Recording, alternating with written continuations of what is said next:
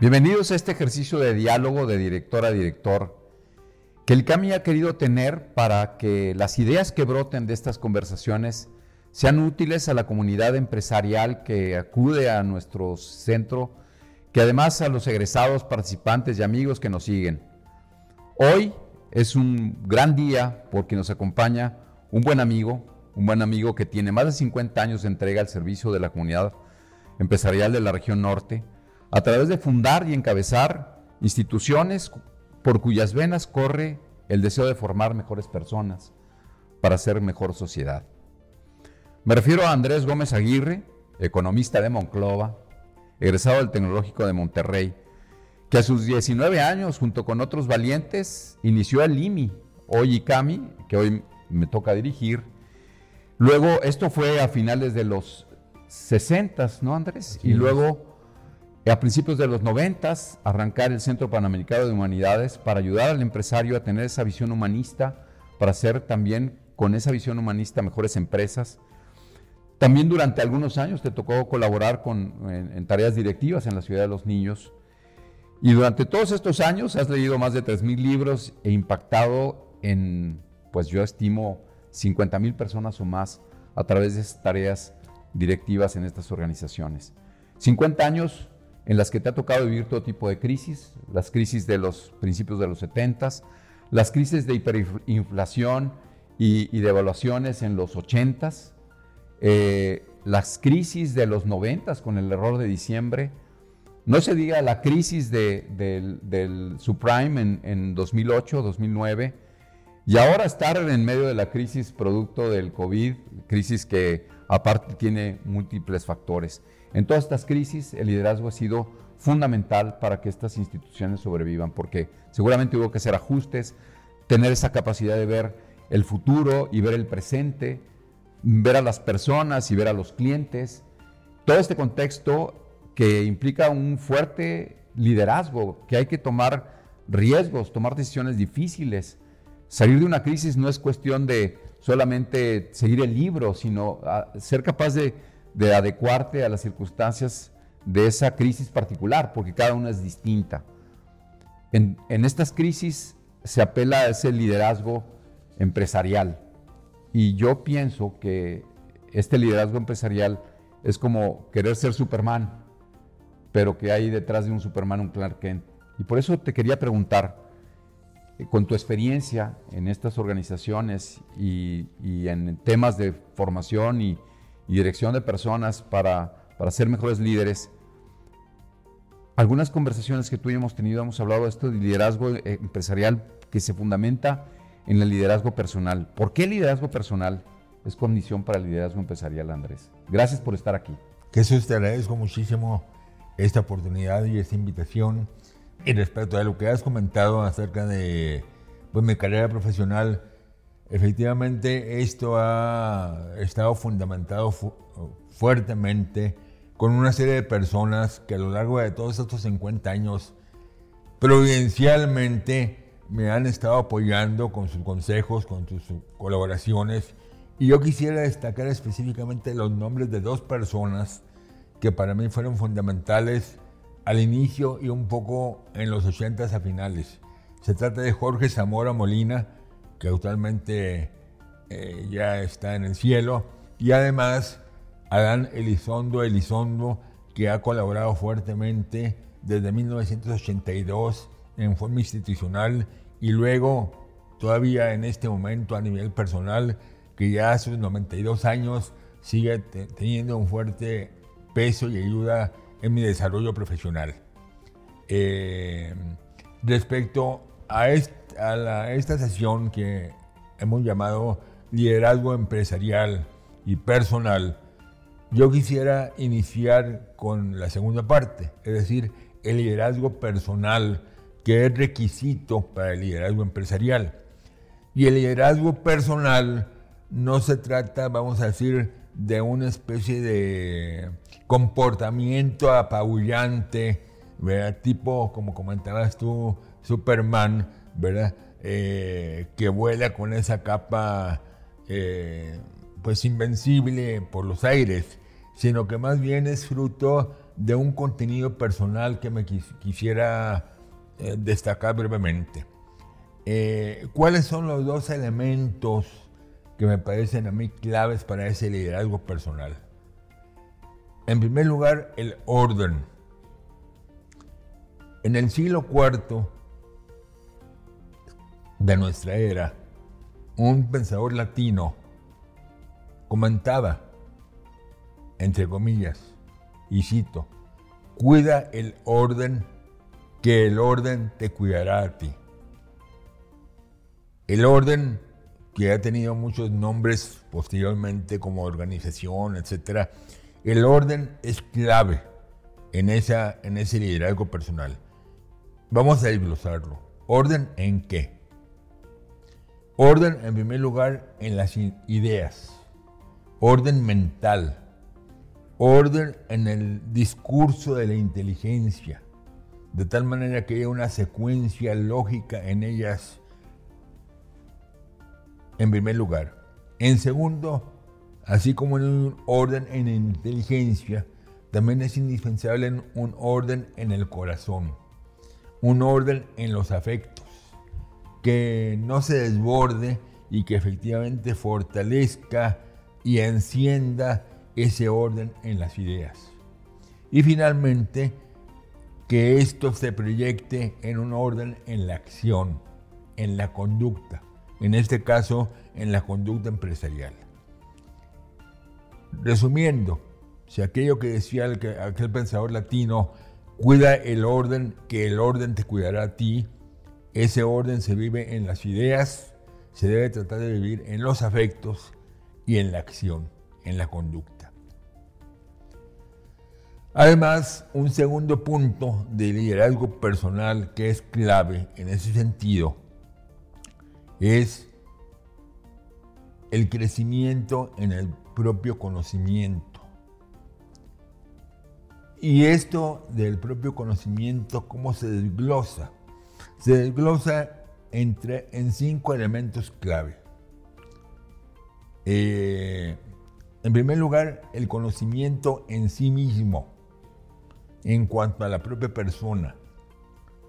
Eh, ese conocimiento en sí mismo, en cuanto al autoconocimiento, lo podríamos eh, desglosar en cuatro elementos, en cuatro puntos.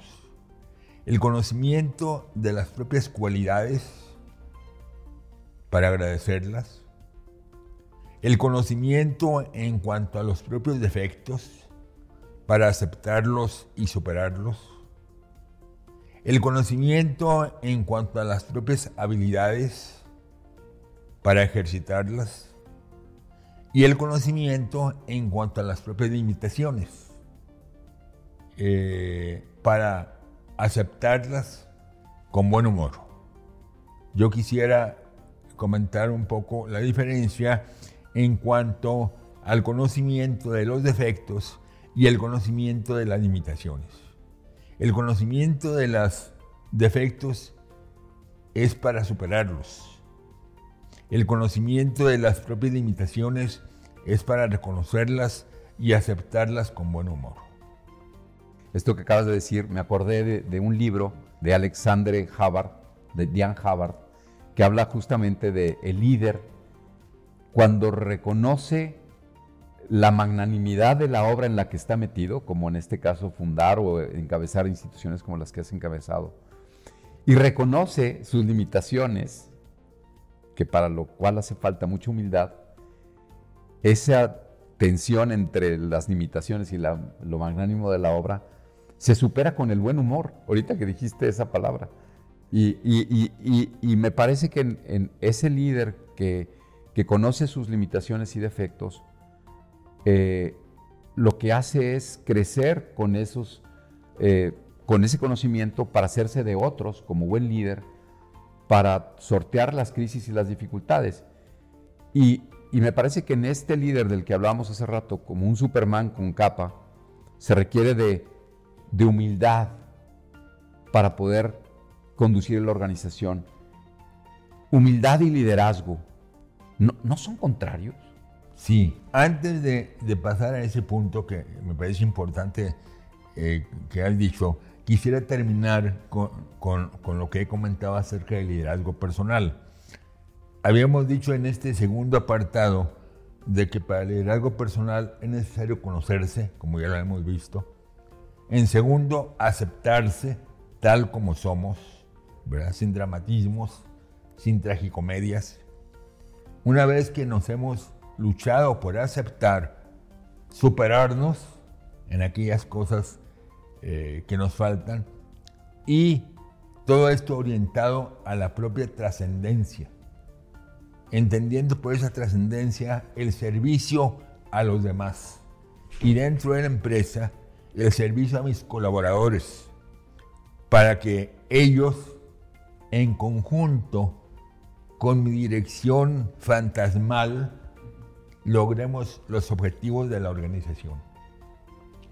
Y este trascender y este servir a los colaboradores no es solo dentro de la empresa, sino antes y fundamentalmente en la familia y en las demás organizaciones en las que cada uno de nosotros nos movamos. Haciendo relación a este frase de la dirección fantasmal, podríamos decir que eso se concreta en lo que Carlos Llano apostillaba diciendo que el mejor liderazgo es el que no se ve. Es decir, siguiendo un poco tu comentario, el de Clark Kent, ¿verdad? Que está tras bambalinas y que efectivamente ayuda a que mis colaboradores, a que los demás aparezcan. Y finalmente, un elemento clave del liderazgo personal es la capacidad de desaprender. De desaprender eh, tomando en cuenta o partiendo de las aportaciones de mis colaboradores, de las aportaciones de mi cónyuge, de las aportaciones de mis hijos, de tal manera que ellos me permitan tomar derroteros diferentes a los que yo inicialmente eh, estaba orientado.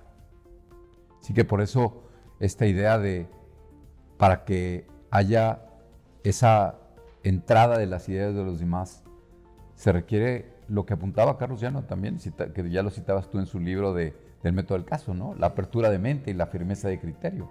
Y que la apertura de mente, sin duda, con lo que te comentaba hace rato, requiere esa, de esa humildad para lograr ser capaz de que con esas ideas de los demás, que enriquecen quizá las mías y juntas hacen una mejor idea, pues se logre tener una mejor conducción de la organización. Humildad y liderazgo. Así es. Parecerían peleadas.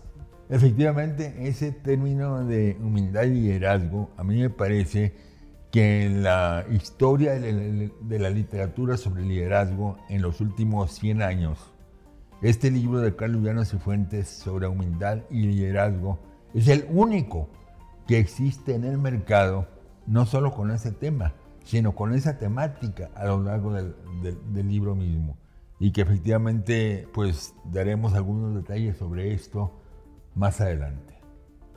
A mí me tocó en 1969 tener un contacto personal con Carlos Llanos y Fuentes, fundador de IPADE y fundador de IMI e ICAMI y del fundador del CPH con el que me tocó colaborar desde aquella época. Y tengo dos anécdotas que me hacen eh, ver en forma plástica su humildad y liderazgo en su persona.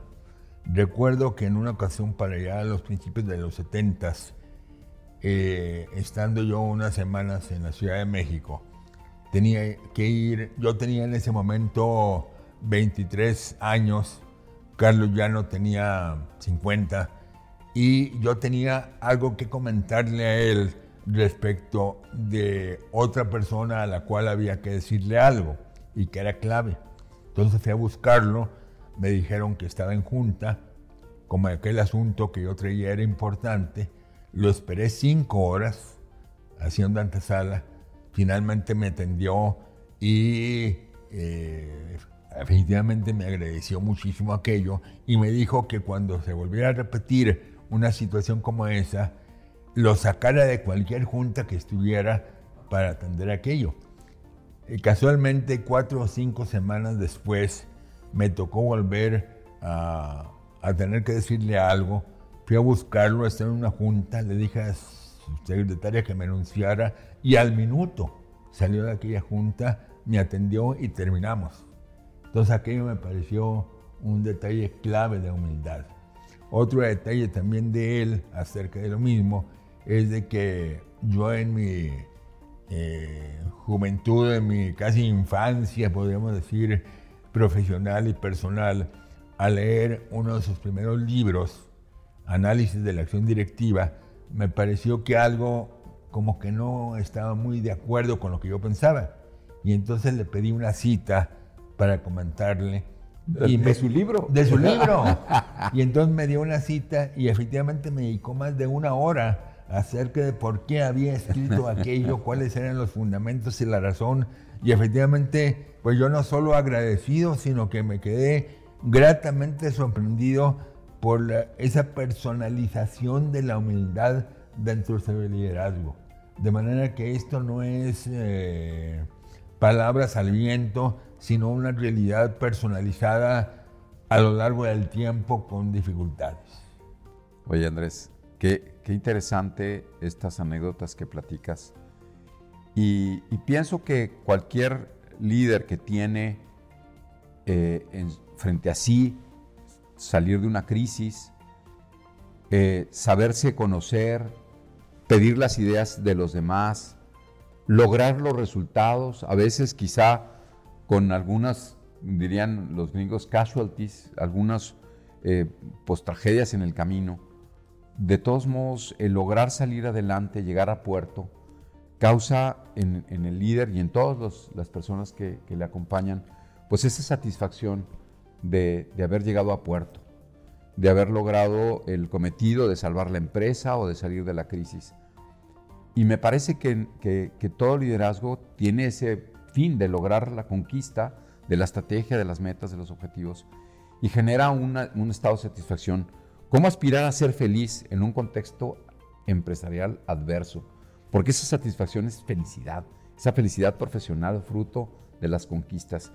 ¿Cómo, cómo, cómo aterrizamos todo este concepto de liderazgo y con esto de la felicidad, como para ir cerrando ya con las ideas finales. Yo pienso que efectivamente esto de la adversidad eh, no es una situación nueva en el hombre, no es una situación de los últimos 50 o 100 años, sino que es una circunstancia clave que acompaña al hombre a lo largo de toda su historia, al menos en los últimos 2 millones de años, eh, o de los últimos 200 mil años de los cuales se tiene eh, digamos, testimonios escritos. Eh, la adversidad es una situación permanente que nos acompaña, yo diría, por fortuna, nos acompaña a cada uno de nosotros. Ahora bien, ¿cómo encontrar la felicidad en esa situación adversa y específicamente en esa situación adversa dentro de la empresa? Yo recuerdo comentando contigo, quizás no recuerdes, pero hace unos dos o tres años eh, me llamó mucho la atención un comentario dicho como de pasada que tú mencionaste de que la felicidad es una decisión personal. Es algo que independientemente de las circunstancias externas, uno decide ser feliz o uno decide tener buen humor, que entre paréntesis me parece que sobre este punto estás tú escribiendo actualmente un libro. Eh, la felicidad en una situación adversa y específicamente dentro de la empresa, refiriéndonos al líder, es, esa felicidad es producto de cuando ese líder efectivamente eh, desarrolla ese liderazgo eh, personal y empresarial en forma fantasmal y está detrás de su equipo, detrás de su gente, detrás de su familia, impulsándola. Y cuando efectivamente los objetivos se logran con mayor o menor intensidad, dependiendo de las circunstancias, pero a través de otros, a través de mis colaboradores, a través de incluso el último de mis colaboradores, a través de mi cónyuge, a través de mis hijos, a través de mi familia, eso proporciona una felicidad incomparable, indefinible, pero al mismo tiempo planificadora, que nos permite seguir adelante eh, independientemente de las circunstancias que algunas veces pueden ser sumamente graves y que nos pueden, digamos, llevar al, al hoyo, por decirlo así, hasta el fondo, pero que al mismo tiempo nos da las potencialidades y las fuerzas para volver a empezar, cuantas veces sea necesario, impulsado por esa felicidad de saber que a través de otros se están logrando los objetivos. Oye Andrés, pues muchísimas gracias con estas ideas. Me gustaría terminar con esta analogía de Clark Kent y Superman y esto que acabas de decir. Después de haber salvado al mundo y rescatado a Luisa Lane, ese abrazo que se dan el héroe y la rescatada, en donde ya no es Superman, sino es Clark Kent, el que se abraza y sonríen los dos para seguir adelante. Eh, todos los que nos toca encabezar alguna organización, pues tenemos nuestros días difíciles, pero nuestros días también alegres, cuando se logran los objetivos, a veces no en su totalidad, pero con, con, con todo el esfuerzo de toda esta gente, en ese soporte fantasmal en donde está uno detrás, pues la verdad es que creo que con esas ideas nos quedamos y con esas ideas queremos tener estos diálogos para que podamos juntos, de esas tres o cuatro ideas que, que podamos sacar, ser capaces de, de contribuir a, la, a, nuestras empresas y a la sociedad para hacerla mejor. Muchísimas gracias, Andrés, por este tiempo. y por su invitación. Encantado. Sigue adelante. Nos vemos en la siguiente sesión de director a director. Muchísimas gracias.